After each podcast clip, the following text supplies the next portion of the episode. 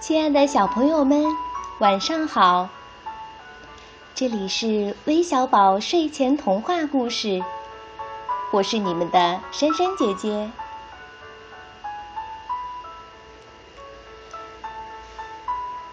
在这里，首先要跟大家说声抱歉。昨天由于我们的操作失误，导致故事收听不了了，让小朋友们失望了。不过现在您只要回复“三只熊”，依然可以听得到由橘子姐姐为大家带来的这个故事。希望你们能够喜欢。那今天让我们一起来分享由方问凯小朋友点播的。蜗牛妈妈和小蜗牛的故事吧。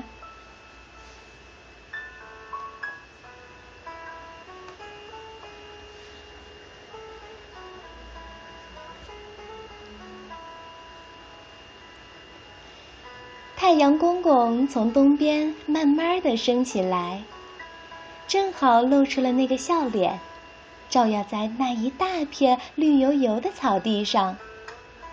有两只蜗牛。开始了一天的旅程。调皮的小蜗牛背着沉重的壳，跟在妈妈身后，一步一步的往前爬。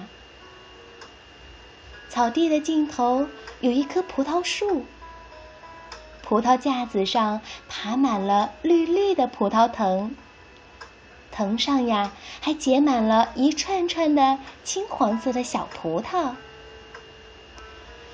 小蜗牛一边爬，一边好奇地望着草叶上晶莹的露珠。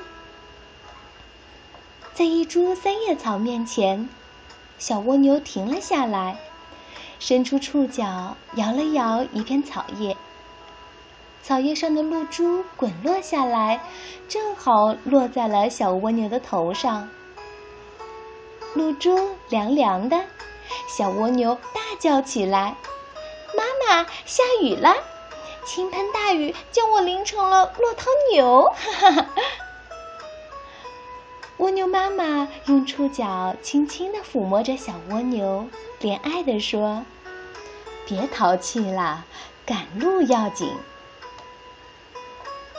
小蜗牛扭了扭屁股，撒娇道：“妈妈。”葡萄还没成熟呢，我们不用这么着急赶路啊。妈妈笑着说：“傻孩子，黄鹂鸟阿姨也曾经这样问过我。我们爬行慢，又没有人帮助我们，我们啊必须赶路。等我们爬上葡萄架的时候，葡萄就成熟了。”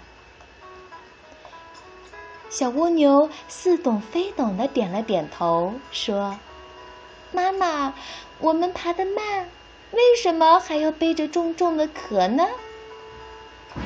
妈妈说：“我们没有坚硬的骨头，很容易受伤，所以啊，用壳来保护我们的身体。”小蜗牛反问道。毛毛虫也没有骨头，为什么它却不背一个壳呢？妈妈说，毛毛虫能变成蝴蝶，自由飞翔，天空会保护它。小蜗牛摇了摇触角，任性的说：“小蚯蚓也没有骨头，它也不会变成蝴蝶，那为什么它不背一个壳呢？”小蚯蚓能在土壤里活动，大地会保护它。小蜗牛又问：“小海马游得那么慢，每小时只能游十六米，可是它也没有背一个壳呀。”妈妈笑着说：“小海马呀，虽然游得慢，但是大海会保护它。”听了妈妈的话，小蜗牛陷入了沉思。它自言自语道：“毛毛虫有天空保护，小蚯蚓有大地保护，嗯，小海马有大海保护，那谁来保护我们呢？蜗牛妈妈安慰它说：“孩子，别嫌弃我们背上的壳，它呀是我们的家。有了它，我们就可以不靠天，不靠地，也不靠大海，我们要靠自己。”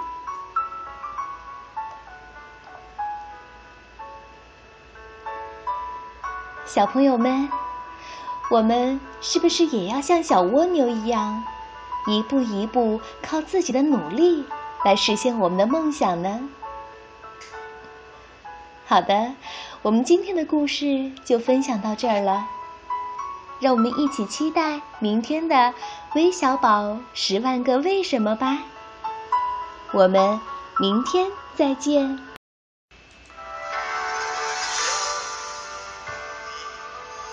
上爬等待阳光，静静看着他的脸，小小的天有大大的梦想，重重的壳裹着轻轻的。